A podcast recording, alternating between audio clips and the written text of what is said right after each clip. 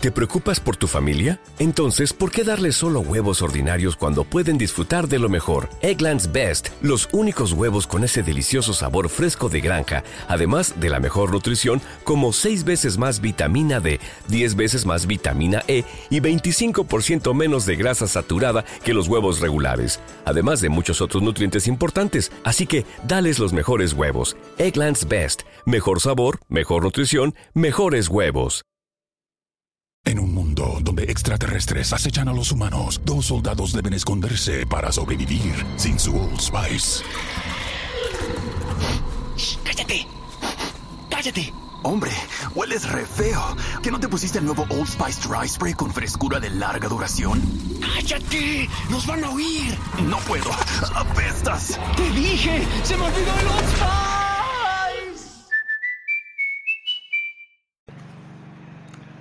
Muy buenas, señores. Bienvenidos a el Barça, aquí en la versión radio de Spreaker, de Spotify, de iHeart, etcétera, de todas las plataformas de podcast.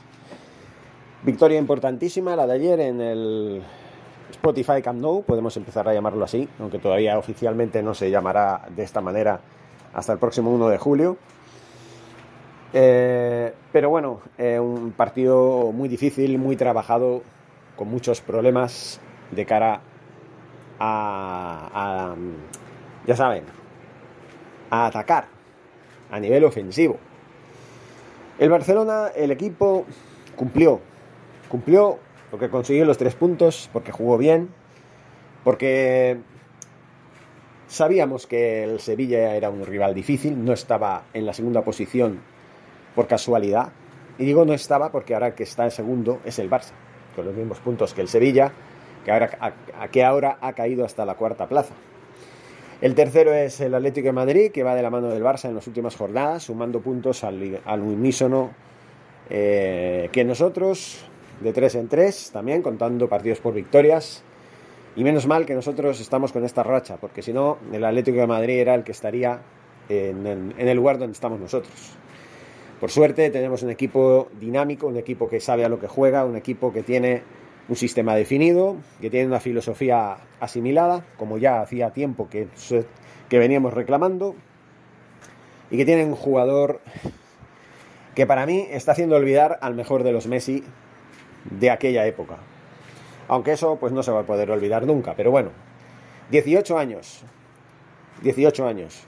Un jugador que con lo que lleva jugado en el Barça ya podía considerarse un jugador maduro. Un jugador que la temporada pasada lo jugó todo, hasta las canicas, hasta la petanca, todo, todo, todo. Y que por culpa de Kuman casi se nos quema. A principios de esta temporada se lesionó. Parecía que no iba a ser la temporada de Pedri, pero con Xavi la cosa ha cambiado mucho. Pedri se ha vuelto a ganar la titularidad en el equipo Pedri es uno de esos jugadores mágicos que se saca de la chistera golazos como el de ayer o golazos como los que ha marcado ya eh, anteriormente, que no es el único gol que hizo de este calibre. También ha hecho goles muy parecidos en estos últimos partidos que lo están encumbrando, que lo están poniendo de moda. Eh, yo no puedo achacar nada al equipo. A pesar de que a partir del minuto 25 y el resto de la primera parte, hasta el 45, unos 20 minutos, estuviéramos aletargados, estuviéramos cediendo la posesión del balón al Sevilla, un Sevilla que estaba bien plantado, un Sevilla que planteó, nunca mejor dicho, valga la redundancia, el encuentro de una manera ultra defensiva, pero que le va bien al equipo. Un equipo que está acostumbrado a generar el antifútbol, que la otra parte, que el rival no se sienta cómodo desarrollando su juego. Así es como eh, planifica el señor Lopetegui a sus equipos. Un Lopetegui que hace unas temporadas recibió una manita entrenando al Real Madrid, lo poco que lo entrenó, unos 3-4 meses, después de traicionar a la selección española unos días antes de que empezara el Mundial de Rusia. Ahí se ve la clase de persona que es Julen Lopetegui, el Lopetonto, como le llamo yo, porque hay que ser tonto para perder la oportunidad de ser campeón del mundo después de haber trabajado bien con el equipo de la selección nacional, dejarlo plantado a dos días de comenzar el Mundial de, de Rusia, eso a mí me suena como es pues de ser un Judas, ¿no? Y así lo digo, claro, y eso que a mí la selección española ya hace años que no me importa, ¿no? Me importa una mierda, la verdad. Pero para que vean, ¿no? Y no digo que sea un mal entrenador, porque miren, los equipos que ha entrenado Julen Lopetegui, especialmente el Sevilla, son equipos muy difíciles de batir, de vencer. Aún así, el Barcelona ha sabido vencer al Sevilla cuando lo ha tenido que hacer, porque en sí siempre ha sido superior al Sevilla. Pero este Sevilla a diferencia de otros años, podríamos decir que es cuanto más alto, cuanto mejor ha estado, porque ha estado segundo prácticamente toda la liga, siguiendo la estela del Real Madrid. Hace unas semanas estaba mucho más cerca, tuvo la oportunidad de estar ahí, a la par del equipo blanco, ganando partidos que al final no ganó, no ganó. Y en, cuestión del partido en, que estamos hablando, bueno, el Barcelona-Sevilla, pues hizo una más, ¿no? El señor Lopetegui planteó el equipo, el partido como lo plantea siempre, intentando ahogar las ocasiones del equipo rival, intentando que no lleguemos bien, intentando poner cerrojos, defensas en tres niveles, difícil de franquear, hay que decirlo, y encima aún tuvo sus ocasiones. En la segunda parte el Barça fue superior, el gol de Pedri fue poner la guinda en el pastel, pero hay que decir algo. La, la puntería de Ferran Torres me preocupa. Yo siempre lo he dicho, que Ferran Torres es un buen jugador, lo está demostrando y ha marcado bastantes goles. En lo que llevamos, mucha gente lo defiende a capa y espada, porque claro, es un jugador que ha marcado, creo que unos ocho goles desde enero que está en el Barça. Y sí, no voy a dejar de decir que, bueno, pues si estuviera mejor puntería, y transformara eh, sus ocasiones en un 75%, el Barça estaría hablando de otros números mucho más espectaculares de lo que ya son. Pero bueno, habrá que darles un margen de confianza, el equipo se está sentando, todavía le falta mucho por trabajar, todavía le falta mucho por corregir errores. Hay cosas dentro de lo que es el equipo, yo puedo justificar que no pudiéramos eh, concretar las jugadas que establecíamos, pero también es verdad que tuvimos ocasiones muy claras y no porque el portero Bono las atajara magistralmente, sino porque había momentos en los que la puntería parecía que estaba, no sé, en, otro, en, otro, en otra dimensión, ¿no? podemos decirlo así. Señor Ferran Torres falla muchas más que las que acierta, pero también es verdad que hay que estar ahí, hay que tener las ocasiones, hay que generarlas y bueno, si generas 20 ocasiones y metes 3 goles, 4, por lo menos esos 3, 4 goles los garantizas, pero creo que es un porcentaje muy bajo de acierto que tiene que corregir, porque en el Barça no se puede fallar tanto, no se puede. Y no voy a negar que es un jugador trabajador, luchador, que bueno, que lucha, que intenta hacerlo bien, que busca el gol con ahínco, todos los depredadores del área, no lo puedo llamar así todavía, pero más o menos lo podemos calificar de esta manera. Mm, al principio tienen malas rachas, no aciertan ni, al arco iris, pero lo intentan, hacen todo lo que puede.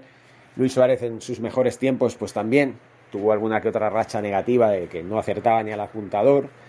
Pero bueno, ya vimos que al final Luis Suárez se convirtió en el tercer máximo goleador de la historia del Barça, convirtiéndose en una gran leyenda equiparable a la primera, que es Messi, y la segunda, que pues resultó ser César, ¿no? el jugador insignia del Barça de los años 60, creo que fue. En fin, o, 50, ahora más o menos, en aquella época.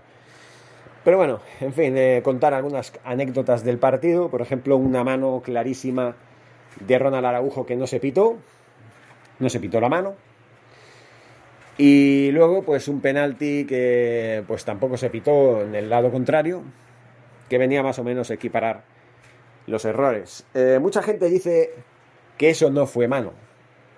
Y repito, eso para mí sí fue mano, porque sí, la, el brazo estaba a la par del cuerpo, pero no estaba pegado, estaba un poquito separado.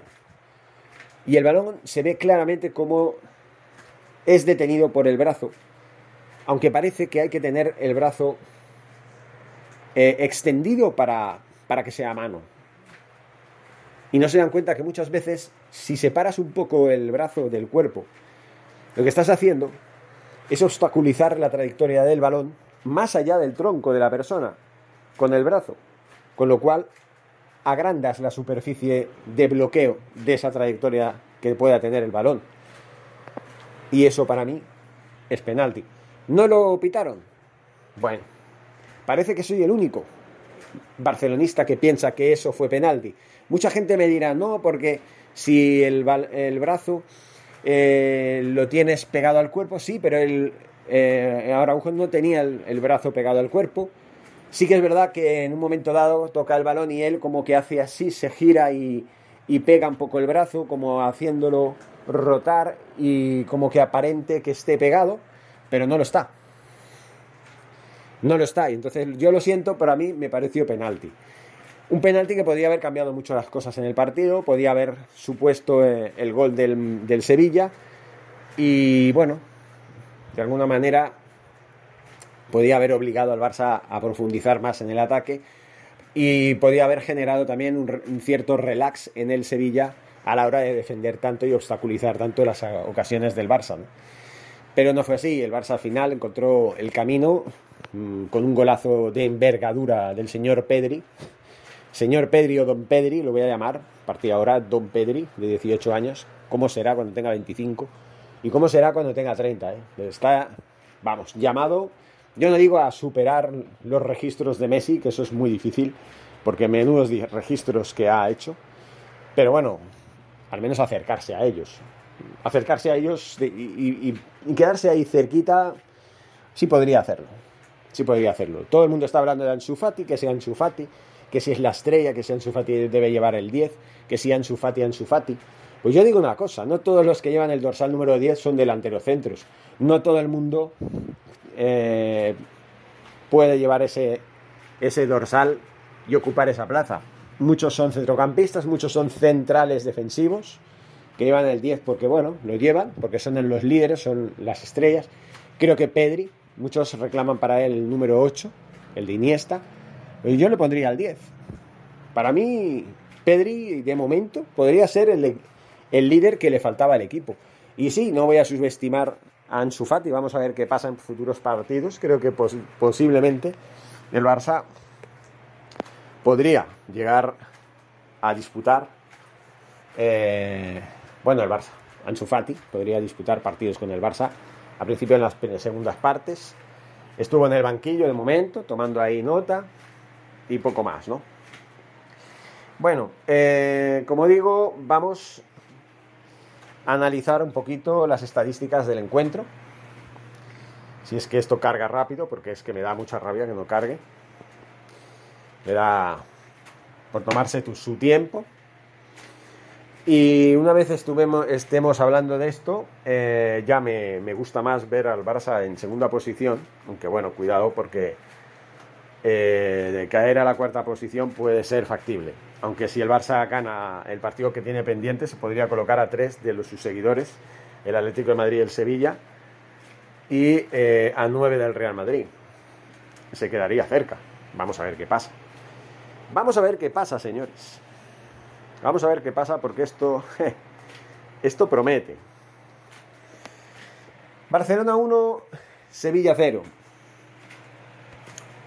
Barcelona 1, Sevilla 0. Por el resultado ya se ve que fue un partido difícil, un partido que costó, un partido que Pedri resolvió en el minuto 72, creo que suficiente, suficiente para pues ver que el Barça está en alza y que en partidos como este también sale adelante. Antes no, antes no éramos capaces de ganarle a nadie.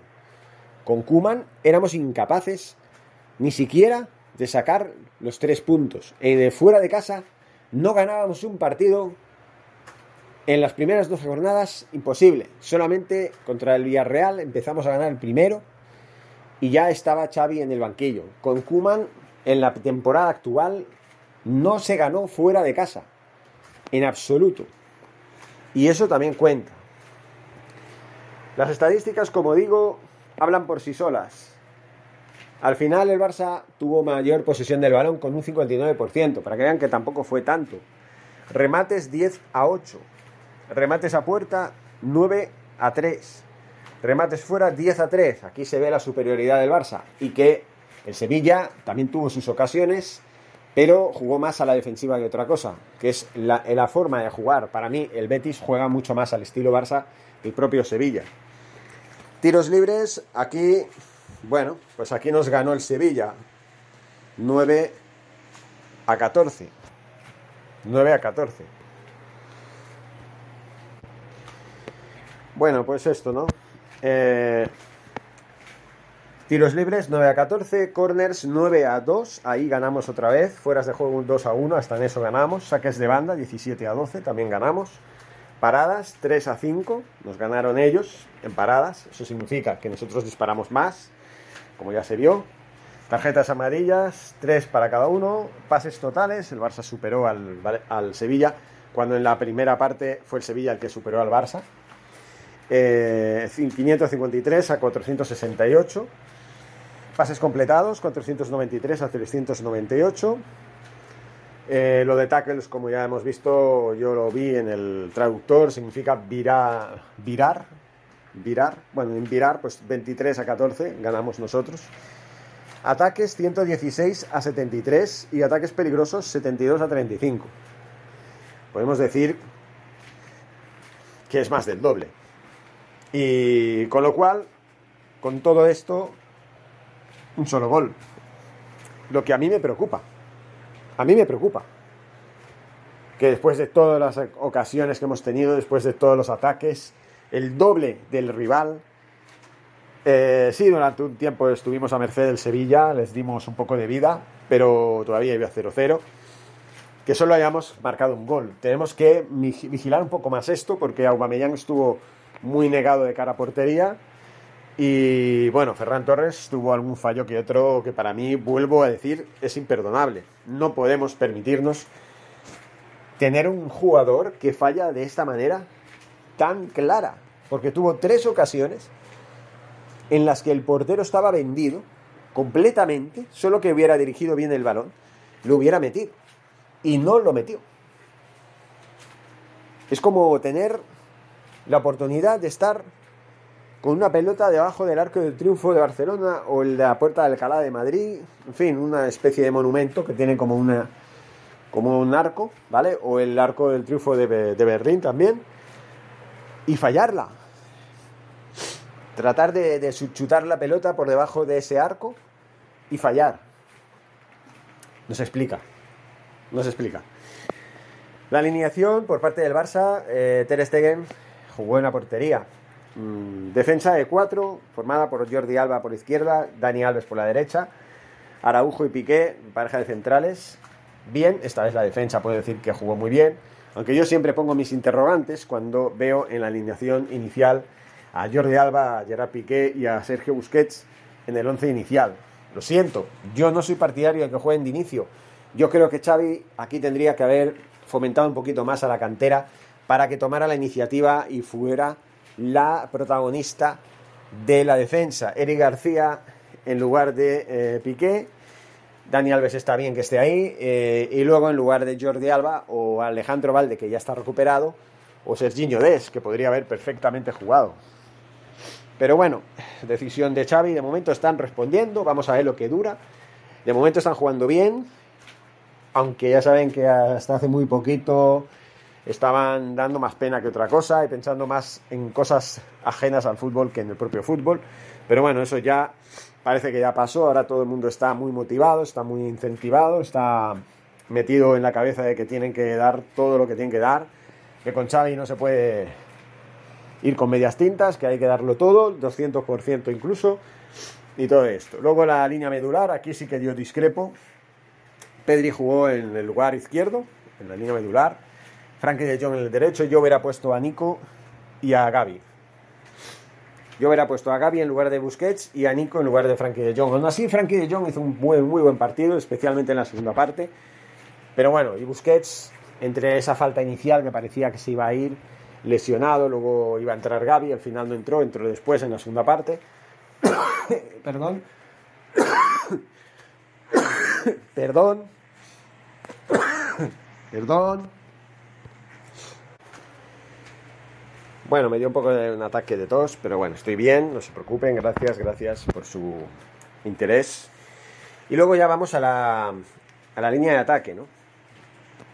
Eh, Ansu Fati estuvo en el banquillo, no pudo jugar, por, bueno, por precaución.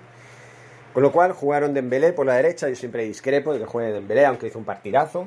El público del Camp Nou lo aplaudió, hay que decirlo. Yo lo aplaudo por lo que está haciendo y porque quiero creer que Dembélé acabará quedándose en el Barça. Incluso Mateo Balemaña en los últimos días acá ha estado diciendo que ve muchas posibilidades de que Dembélé se quede. Parece que están empezando a llegar a un acuerdo. Si fuera así, hablaríamos convenientemente, pero de momento yo sigo siendo partidario de que no debería haber jugado. Pero bueno, a lo mejor la estrategia estuvo bien, tener contento al jugador, ver, que, ver, hacerle ver que cuenta para el equipo, que es importante, es una pieza importante, que en el Barça podrá hacer lo que a lo mejor en otros clubes podría hacer, pero que estaría más en la, en la expectativa y que dónde va a estar mejor que en el Barça, cuando en el Barça es un jugador importante, en otro equipo a lo mejor sería uno más y no contaría tanto. Perdón. Eh, bueno, Osman Dembélé por banda derecha, a Ferran Torres por banda izquierda y a Aubameyang por el centro. Yo hubiera puesto a Traoré por la de izquierda en lugar de Ferran Torres o en lugar de Dembélé. Y hubiera puesto a Aubameyang también y a Memphis Depay, que está un poco flojo, está flojo, pero bueno, lo hubiera puesto también en lugar de Ferran Torres. A mí Ferran Torres, siendo buenos, habiendo marcado goles, sí, pero no me convence. Porque a esos ocho goles que ha marcado, habrá tenido como 32 ocasiones. Es que, es que es eso, no hay que mirar solamente que marque los goles, hay que mirar también las ocasiones que tiene, los fallos que tiene, la falta de puntería, la falta de acierto. Xavi confía ciegamente en él, lo pone siempre, dice, no, yo sé que él triunfará. Ojalá. Ojalá. Y hay que destacar dos cosas muy importantes. Primero, Pedri. Pedri es una joya en el equipo. Pedri es algo increíble, se saca de las chisteras unos goles últimamente impresionantes. Y no solamente por los goles, es por lo que hace en el campo, es por la forma de jugar. ¿Lo ves? Jugar, ves llevar el balón y estás viendo un jugador que tiene una dimensión diferente a la de cualquier otro jugador en estos momentos. Es decir, un jugador que tiene una calidad sobrehumana. Es uno de esos genios que con 18 años esté haciendo lo que está haciendo, ya hace dos temporadas que está aguantando, está jugando, está teniendo ese protagonismo y está siendo vital en el equipo.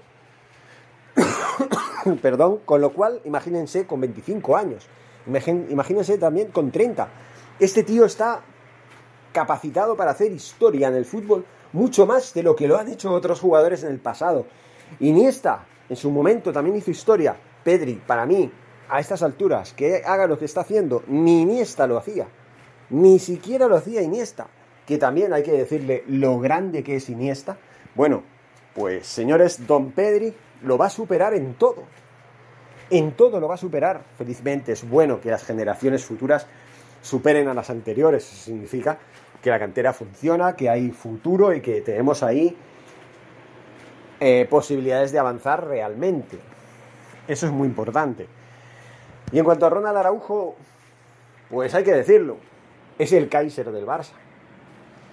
Es un muro, es un tío que lo tienes ahí, te corta cada, cada balón, es inexplicable en el buen sentido. Es increíble. Perdón, hoy, hoy tengo el día de la tos, ¿sabes? En fin, impresionante, estamos como digo a 12 puntos del Madrid, que tiene 69 ya saben cómo ganaron los señores del Real Madrid el partido, ya lo hablamos en el día de ayer, en el podcast de ayer. Por supuesto, vamos a seguir eh, grabando vídeos, haciendo cosas. Esto lo van a ver, este podcast lo van a ver, lo van a escuchar en el canal de YouTube. Ya por último, lo dejo para el entremés. Eh, mi decisión de ayer, ya lo vi, vi el resultado, después de mandar la emisión en vivo de Twitch a YouTube para que la gente lo vea, solo dos visualizaciones. Tres porque yo lo puse. Me puse a verme. Tres porque yo puse el vídeo a ver cómo quedó. Tres. Pero en realidad son dos visualizaciones. Con estos números, ¿qué tengo que decir a los señores de YouTube? Ya no digo los suscriptores. Prefiero no culpar a los suscriptores. Seguro que el 90% de estos no están recibiendo notificaciones. Por eso, en ocasiones estoy perdiendo suscriptores poco a poco. Hasta que llegue el día en que ya supere la barrera de los mil hacia abajo y me desmoneticen el, el, canal, que puede pasar.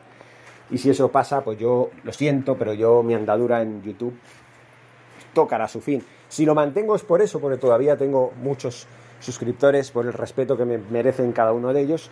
Pero la plataforma de YouTube cada día que pasa me doy cuenta que ha sido un error meterme en ella, aunque sí es verdad que inicié mi andadura como influencer en esta plataforma. TikTok todavía no la conocía y otras, pues sí, hay otros lugares donde ahora mismo sí sé que perfectamente podía estar, como por ejemplo Instagram, que también he hecho alguna que otra eh, emisión en vivo, aunque bueno, son más limitados, es una hora de emisión como máximo, luego si quieres hacer más, pues tienes que, por ejemplo, hacer pues un partido, grabar un partido, tendrías que hacerlo en dos partes. Eso es lo malo, ¿no? En, Facebook, en la página de, Facebook, ahí también tengo una página de Nacha en el Barça. Podría perfectamente retomar mi actividad ahí en lugar de hacerla aquí en, en YouTube, subir los vídeos, los podcasts y las emisiones en vivo ahí, que es mucho más fácil, más accesible. YouTube, bueno, Facebook tiene 2.000 millones de usuarios, YouTube tiene también más o menos, son los dos reyes del Internet, entonces si me voy al enemigo más poderoso que es Facebook, pues vale. Lo que pasa es que Facebook pues, también es una red social que yo últimamente pues no utilizo mucho porque me aficioné más a usar eh, Twitter, que también estoy ahí, tengo mis 27 seguidores, cuesta mucho subir, la verdad, la audiencia, pero estoy bastante cómodo, me estoy bastante a gusto. La actualidad la suelo subir más, eh, seguir más en, Twitter porque sigue siendo Facebook más tipo familiar, tipo memes, tipo cachondeo. En cambio, Twitter es mucho más seria. Ahí también tenemos una, cuenta, una del Barça. Y seguimos toda la andadura de todo. En fin, seguimos al pie del cañón. Lo dicho, señores, síganme por las redes sociales, Spreaker, eh, TikTok y el propio YouTube. Hasta que, bueno, yo vea más adelante qué hacer y, por dónde seguir. Y por supuesto en Twitch, en la página maestra para mí ya desde hace tiempo mi plataforma favorita. La única que no está monetizada, pero en el futuro puede ser que sí lo esté. Y bueno, en fin, eh, muchas gracias. Y lo dicho, seguimos adelante. Ah, sí, antes de despedirnos, quisiéramos eh, ver la próxima jornada, que es la 31, el próximo fin de semana, el Barça se enfrentará al Levante en el Ciudad de Valencia el próximo día 10 a la una de la tarde. Ahí estaremos. Hay que ganar, señores. El Levante está luchando por no descender. El Barça está luchando por mantenerse en el segundo lugar y afianzarse en la Champions. Yo creo que si ganamos ya tendremos mucho adelantado en este sentido. Quiero comentarles que el partido pendiente contra el Rayo Vallecano Va a ser en este mes de abril, según se dice. Vamos a ver aquí, el día 24 a la 1, también en el Camp Nou. ¿eh? En este caso, aquí ya nos pondríamos al día con este partido correspondiente a la jornada 21. Así que, lo dicho, ahora sí me despido. Muchísimas gracias y Forza Barça. ¿Te preocupas por tu familia? Entonces, ¿por qué darles solo huevos ordinarios cuando pueden disfrutar de lo mejor? Eggland's Best, los únicos huevos con ese delicioso sabor fresco de granja, además de la mejor nutrición, como 6 veces más vitamina D, 10 veces más vitamina E y 25% menos de grasa saturada que los huevos regulares, además de muchos otros nutrientes importantes. Así que, dales los mejores huevos. Eggland's Best, mejor sabor, mejor nutrición, mejores huevos. En un mundo donde extraterrestres acechan a los humanos, dos soldados deben esconderse para sobrevivir sin su Old Spice.